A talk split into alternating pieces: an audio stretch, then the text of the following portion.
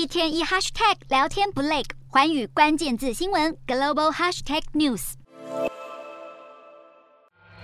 一九八九年，中国北京市天安门爆发六四事件。在这场腥风血雨中，曾任上海市人民政府市长的江泽民，把过去在上海平息类似抗议的经验带到北京，展现扑灭学生运动的手腕。表面上与学生沟通，台面下却让警察迅速控制秩序，令时任中国最高领导人邓小平留下深刻印象。在六四镇压之后，选择与强硬派靠拢的邓小平任命江泽民为中国共产党总书记，也让红色工程师出出身的他逐步踏上权力之巅。一度被视为花瓶的江泽民，在一九九三年正式登上中国国家主席大位，而且一坐就是十三年，任期仅次于毛泽东。从表面上来看，江泽民承袭邓小平的改革开放，让中国经历高速的经济成长。然而，魔鬼藏在细节里。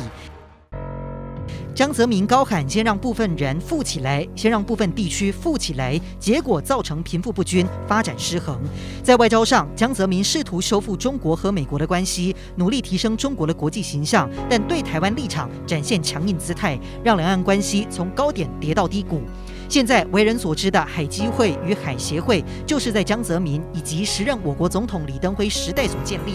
一九九五年，李登辉访问美国，引发中国不满。隔年，解放军向台湾外海发射飞弹，以武力企图阻止李登辉在一九九六年连任我国总统，结果徒劳无功。对内，江泽民则对法轮功运动祭出铁腕打压，逮捕上万名学员，引发一连串的迫害、人权悲剧，至今仍在上演。二零零二年开始，江泽民逐渐交棒给继任者胡锦涛。据传，退出政治核心舞台的他，在上海等地建造高级豪华行宫，比毛泽东当年在上海的行宫还要金碧辉煌。无论传闻真假，江泽民一生确实掌握权与钱，只是再怎么风光，也难敌病魔驾鹤归西。他的功与过，就看世人如何盖棺定论。